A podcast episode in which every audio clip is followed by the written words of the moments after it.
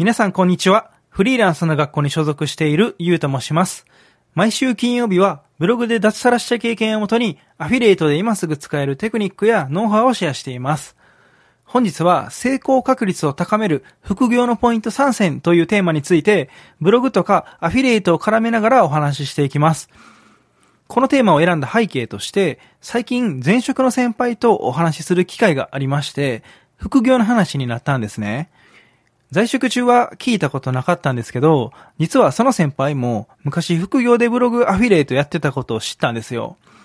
しかも3年くらいやってらっしゃったみたいなんですけど、結局月3万円以下のまま挫折してしまった後のことでした。まあそんな感じでいろいろお話しした中で、一応本業、えー副業を本業にできた僕の観点からお伝えできそうなポイントが3つあったので、今回はそれをお伝えしていきます。前置きが長くなったんですけど、えー成功確率を高める副業のポイント3選を先に言っておくと、一つ目、トレンドを意識する。二つ目、実績作りに貪欲になる。三つ目、相乗効果に注目するです。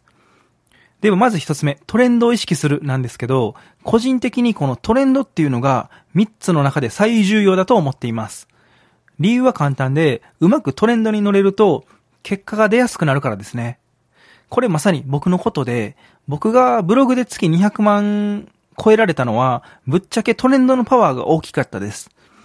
どういうことかというと、僕のブログでは Web3 と呼ばれる仮想通貨とか NFT をテーマにしてるんですよね。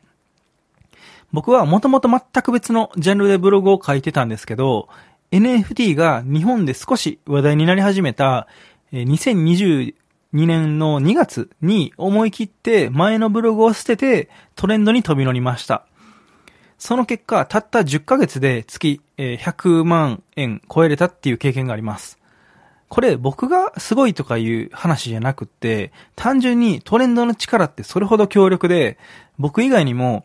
初心者から仮想通貨、まあ、NFT 系のブログを始めて、4ヶ月で月40万超えれたとか、3ヶ月で月130万円くらい稼いでる人もいました。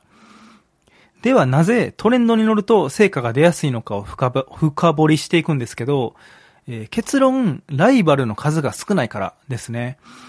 新しく出てきたジャンルって、当然ながら市場参加者といいますか、うん体験してる人の絶対数が少ないので、えー SNS やブログで発信できる人もその分少ないんですよね。例えば僕が今のブログの前にやってた転職ジャンルを例に出すと、すでに資金力のある大企業がどんどん進出しているので、ライバルがめちゃくちゃ多いし、かなり強かったんですよ。これは SEO の話ですが、初心者さんが今から始めるなら、企業がかなりの予算をかけて勝ちに来てるジャンルで戦うのはお勧めしません。結果を出したいなら、当然ライバルが少ない方がいいので、できるだけ勝てる場所で戦うのがおすすめです。とはいえ、じゃあどうやったらトレンドってつかめるのって思った方も多いはずですが、答えはシンプルで、波乗りが上手なインフルエンサーさんをチェックするのが一番簡単です。僕がよく観察しているのは、このフリーランスの学校の運営にも関わってらっしゃる池早さんですね。基本、ビジネス系のインフルエンサーさんは常にトレンドを意識されているので、えー今、皆さんどんな理由で何に注目しているのかというところをぜひチェックしてみてください。大事なのでちょっと長くなりましたが、トレンドの部分は以上です。はい。では、えー成功確率を高める副業のポイント3選の2つ目ですね。実績作りに貪欲になるです。副業とか、え個人でお金を稼いでいくにあたって、実績はやっぱり重要です。なぜなら、実績がないと信頼してもらえないし、え話を聞いてもらえないからですね。例えば、僕がブログ始めたてで何の実績もなければ、ここまで話を聞いていないと思いますし、そもそもこのようなラジオの場はいただけてなかったはずです。当然ですよね。逆の立場だったら、自分の悩みとか苦しみを解決してくれそうな人の発信をついつい見ちゃうじゃないですか。なので、えー実績を作りに行くっていうのは、やっぱり貪欲になるべきだと個人的には考えています。例えば、ブログのセルフバックで1万円作ってみるとか、えーなんだろう、今だったら TikTok ライトで、えー家族と一緒に4000円もらってみるでもいいですし、実績までいかなくても、例えば Amazon Audible の無料体験をしてみるっていうのも大きな一歩です。その小さな実績とか、えー、一歩踏み出した経験があるからこそ、発信のネタにもなりますし、うん、俗に言う一時情報になって耳を傾けてもらいやすくなります。過去の僕がそうだったんですけど、本当にこのような小さな実績作りを後回しにしてました。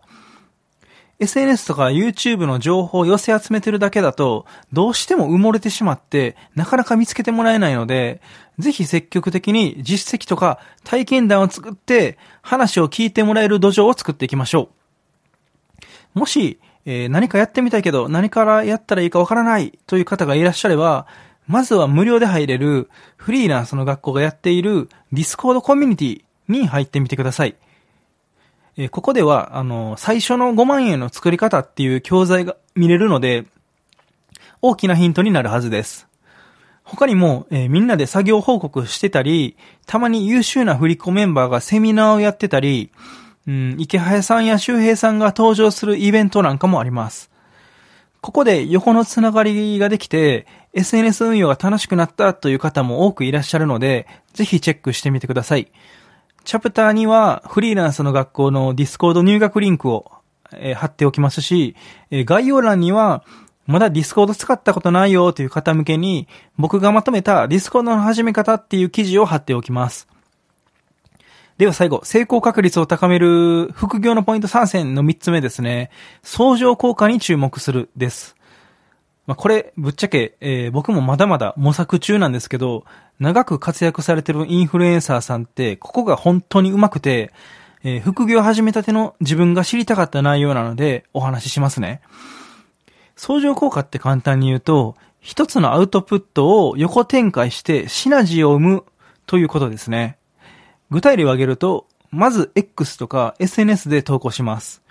次に反応が良かった内容をブログ記事にします。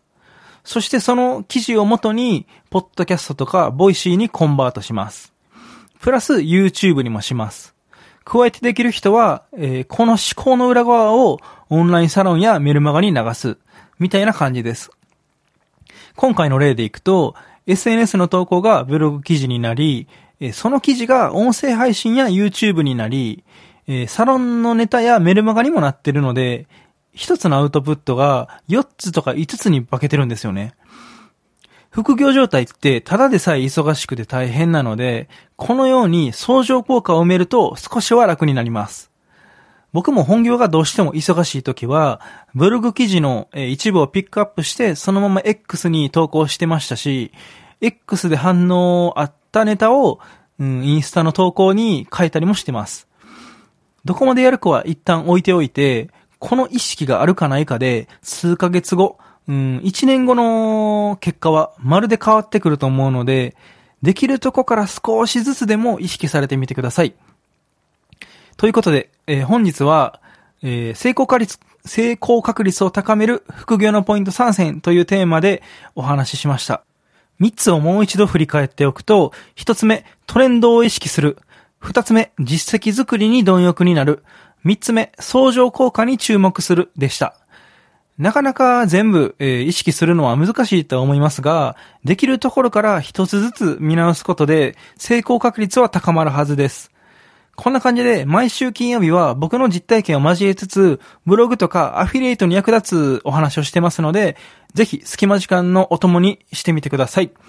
それでは本日もありがとうございました。また来週もよろしくお願いします。